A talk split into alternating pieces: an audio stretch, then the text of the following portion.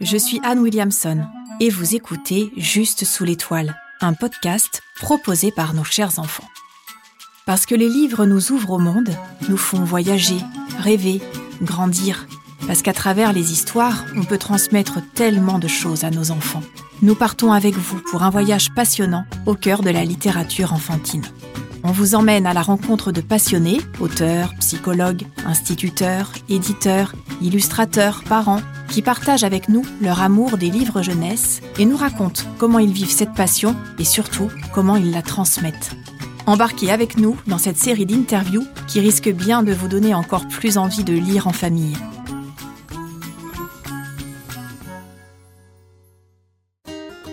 Bonjour, je suis Céline Ferrari et cette semaine, je reçois Marie-Claire Brulet, psychologue, psychanalyste et auteur de plusieurs ouvrages dédiés aux berceuses et aux jeux avec les tout-petits.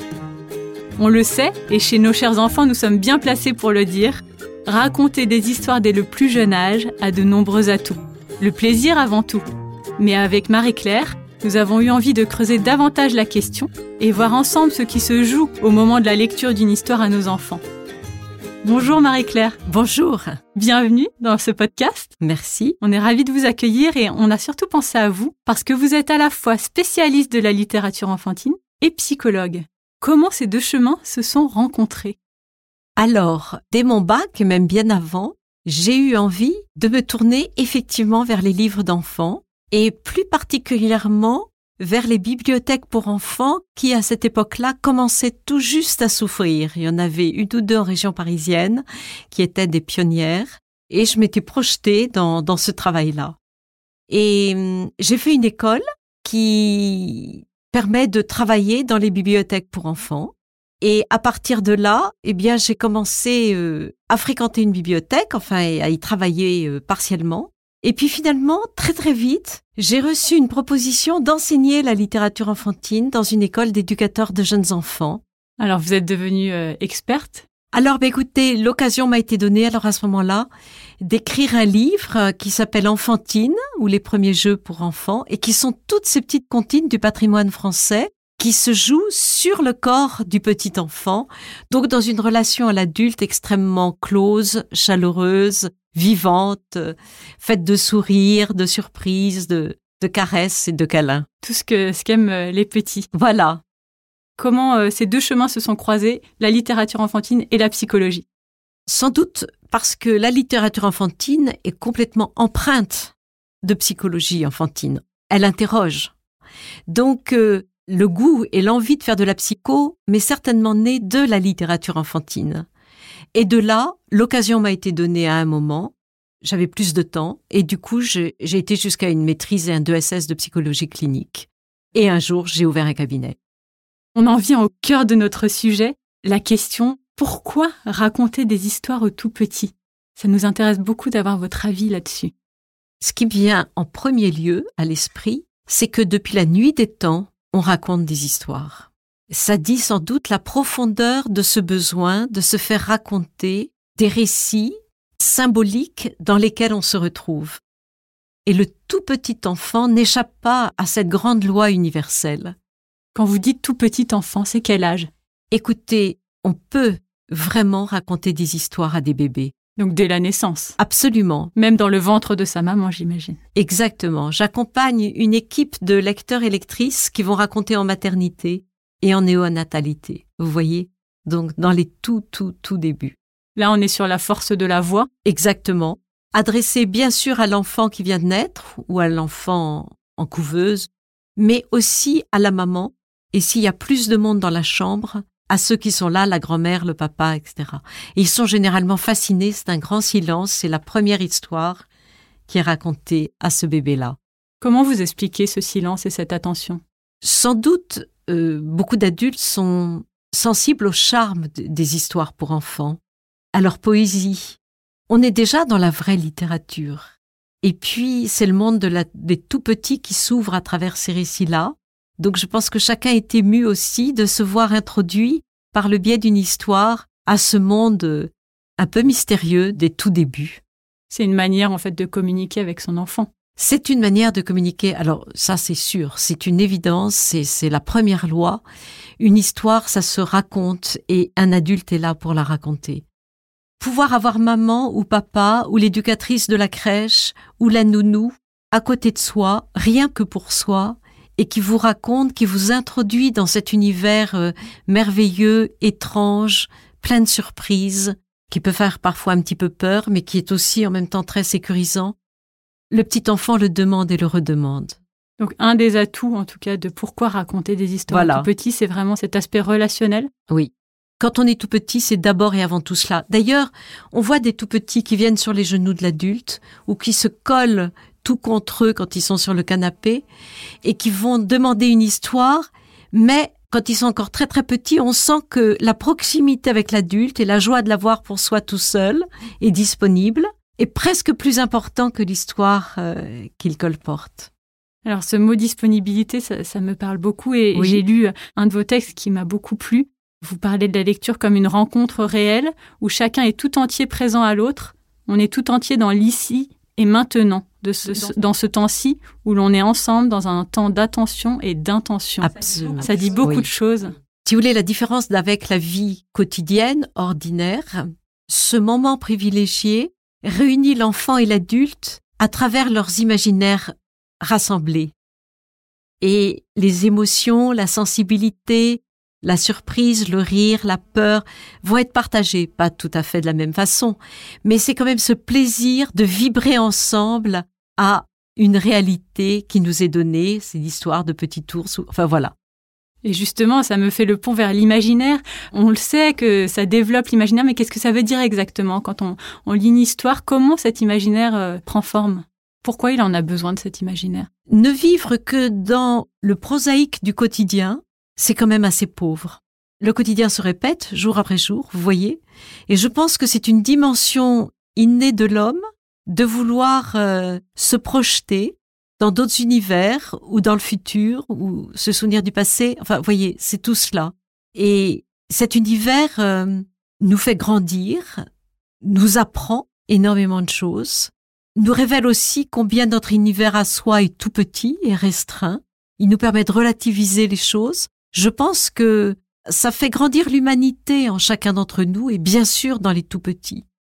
Je crois que l'imaginaire, il est colporté par les mots, les paroles. Sans mots, il n'y a pas d'imaginaire. Il vit dans la pensée du petit enfant par les mots qu'on lui donne et les images qu'on lui propose, bien sûr. Et cet imaginaire, enfin ces histoires qu'on lui raconte ou, ou ces chansons qu'on lui chante, vont petit à petit créer un espace intérieur, un espace imaginaire, un espace psychique, qui est comme euh, un réservoir dans lequel l'enfant va toujours pouvoir puiser, par exemple quand il est éveillé dans son lit et qu'il n'a rien à faire, mais aussi dans des moments critiques, difficiles. L'enfant à qui on a beaucoup raconté va trouver dans cet espace imaginaire de quoi faire face à la peur ou à l'angoisse, parce que il a toutes ces histoires et ces petits héros qui ont traversé ces mêmes, ces mêmes sentiments ou ces mêmes situations terribles. Les enfants ou les adolescents qui sont totalement dépourvus d'imaginaire, ce sont souvent des enfants et des adolescents qui ont été très loin du monde de la culture. Il n'y a pas eu de culturel qui leur soit apporté. Et du coup, quand quelqu'un m'énerve ou quand j'ai peur, je vais donner un coup. C'est le corps qui va décharger parce que il n'y a pas cette capacité à passer par ce réservoir que l'enfant s'est fabriqué et que l'on se fabrique absolument tout au long de la vie. Et donc, euh, être ancré uniquement dans le réel, ce serait une indisponibilité à, à gérer ses émotions. C'est beaucoup lié à ça. Oui. C'est ça que vous dites. Et quand on nous raconte une histoire, on ne perd pas son temps dans l'imaginaire. En fait, ce sont des outils qui nous arment pour être ancrés le plus quotidiennement et le plus profondément dans la vie de tous les jours l'imaginaire pour être ancré dans le réel. C'est très clair. On a tellement dit que c'était une évidence qu'on n'en a pas parlé, mais est-ce qu'on peut parler du plaisir de la lecture? Alors, c'est, lui qui est premier. Il est premier, mais hum, il est premier déjà grâce aux paroles. Vous savez, un bébé à qui on chante une berceuse, euh, il y a le chant, il y a la mélodie, mais il y a aussi les paroles. Donc, on sent combien l'enfant est tout de suite sensible à la beauté, d'un récit, à sa prosodie, à son rythme, à ses rimes, à ses silences. Voilà. Donc il y, a tout cela. Il y a le plaisir d'être avec quelqu'un qui vous consacre du temps. Et puis il y a le plaisir d'entrer dans une histoire euh, qui va fourmiller d'anecdotes, de, merveilleux, de peur aussi, d'aventures. Euh, et c'est l'occasion pour l'enfant d'aller connaître au-delà de ce qu'il connaît lui-même dans sa vie quotidienne. Il va commencer à se projeter dans la nature, dans les animaux préhistoriques, euh, et voilà, dans beaucoup d'autres choses évidemment. Ça me parle beaucoup puisque je crois que le plaisir vient déjà des parents euh, qui passent un bon moment avec leur enfant à lire cette histoire. Mais si le parent n'aime pas lire ou si l'enfant euh, n'accroche pas à la lecture? Si le parent n'aime pas lire, il y a heureusement des institutions comme la halte garderie ou la crèche ou même la nounou qui, elles, peut-être, aiment lire aux enfants. Et puis, il y a aussi des associations de lecteurs et lectrices, maintenant il y en a dans toute la France, et qui vont raconter dans des lieux dont on peut penser que les enfants qui fréquentent ces lieux ont des parents qui sont assez loin de l'écrit ou du plaisir de l'écrit.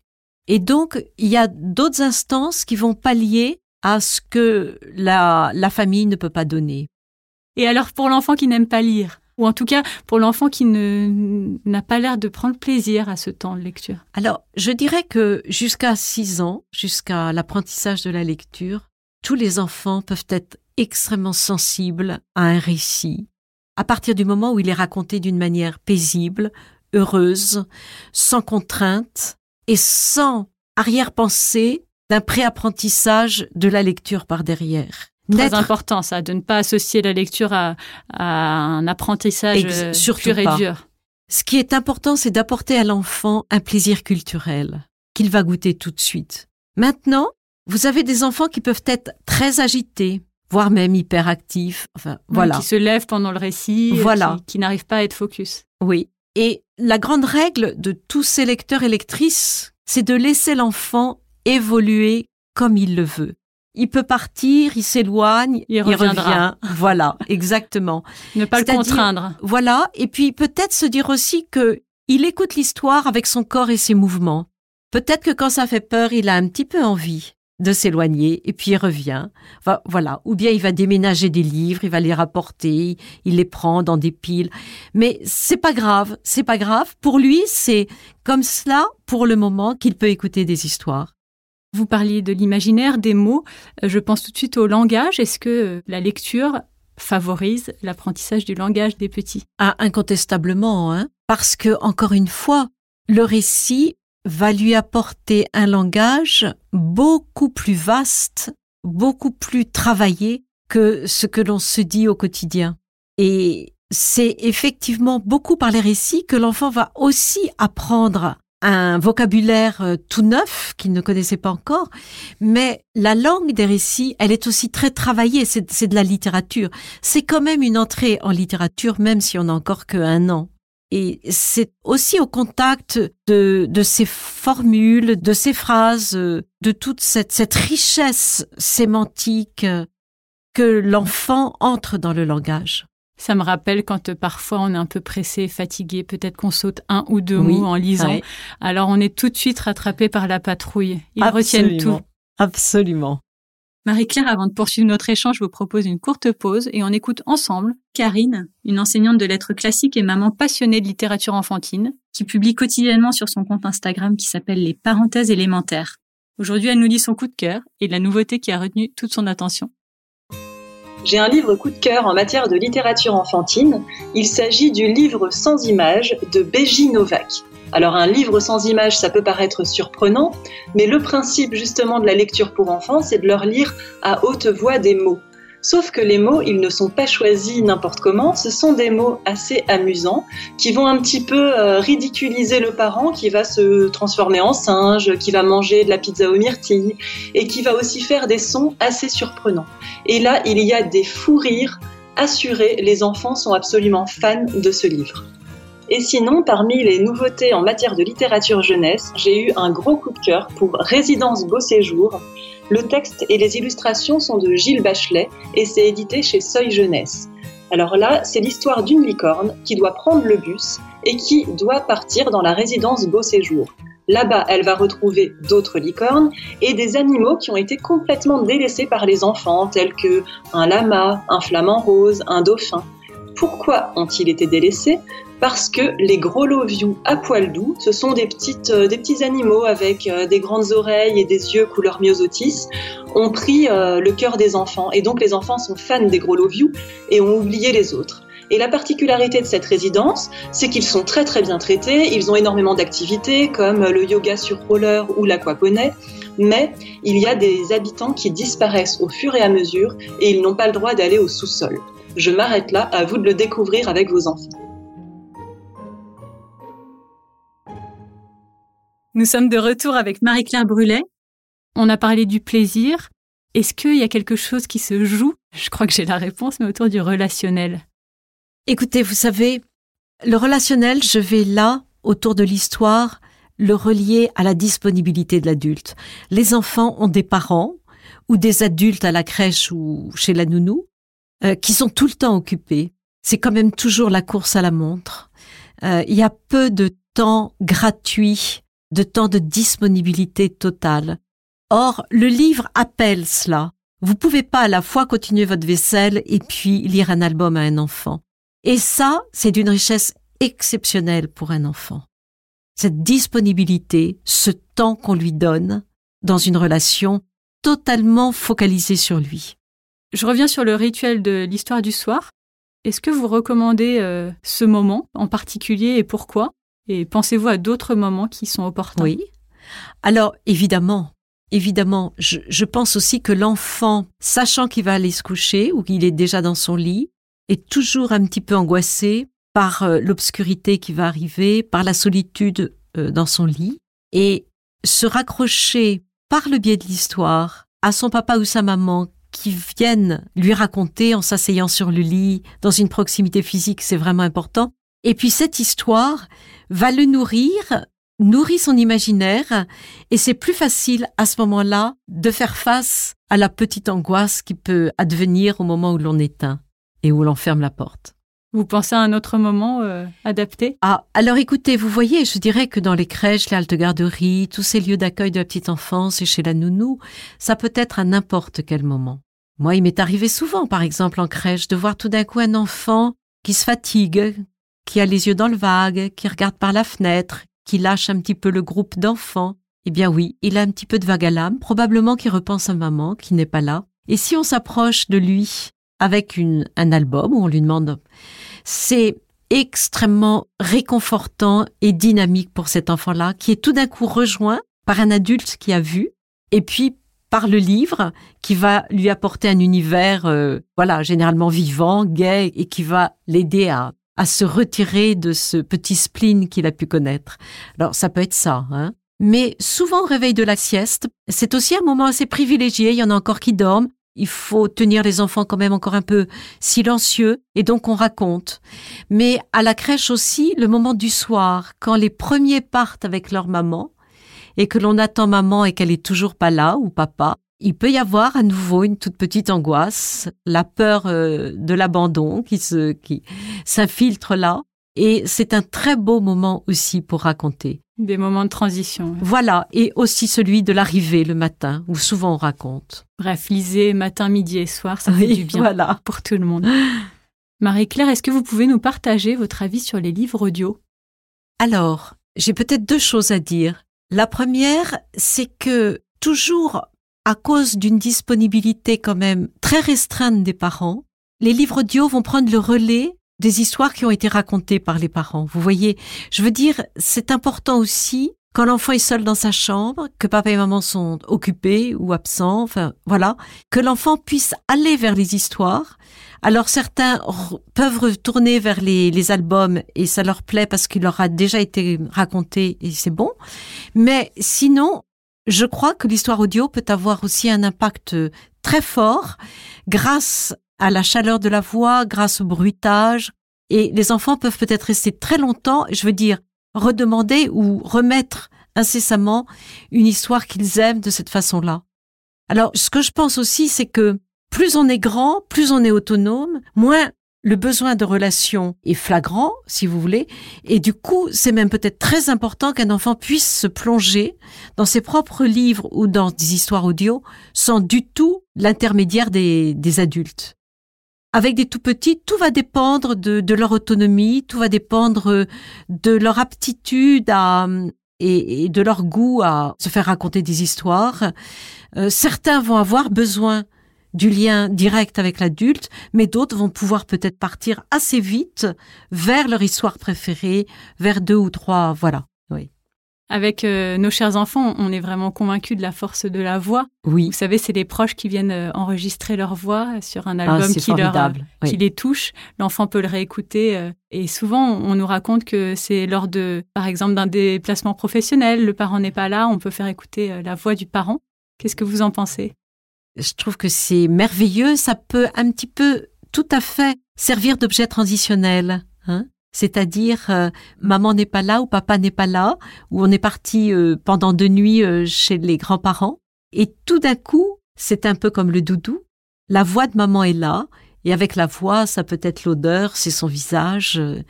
Et je pense que c'est une excellente idée. Moi, je, vous confirme, j'ai vraiment ce sentiment qui rentre dans sa bulle. Ça n'empêche pas les moments de partage et de lecture du soir, mais le, livre audio vraiment qu'on emprunte à la bibliothèque ou celui de nos chers enfants qu'on a fait, il y a vraiment ce sentiment de, il est dans sa bulle et pour le coup, euh, c'est les 15 minutes où non, il va pas venir me solliciter parce qu'il est, il est très Mais ça, c'est super. Hmm. C'est vraiment super. vraiment un autre moment. Alors euh, voilà, on peut se dire qu'à 12 mois, 18 mois, c'est peut-être pas encore, vous voyez, c'est ça. Voilà, la toute petite, petite enfance. Euh, voilà. Je vous propose de clôturer cette séquence euh, avec quelques questions posées par un enfant un peu curieux. C'est la séquence interview enfantine. C'est quoi votre livre préféré?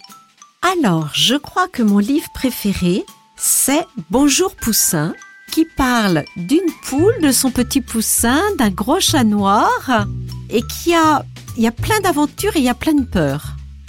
Quel est le livre qui vous fait rire? Alors, il y en a beaucoup qui me font rire, mais tout d'un coup, je pense à un livre qui s'appelle Famille et qui raconte toutes les formes de famille qui peuvent exister, et ça devient très drôle.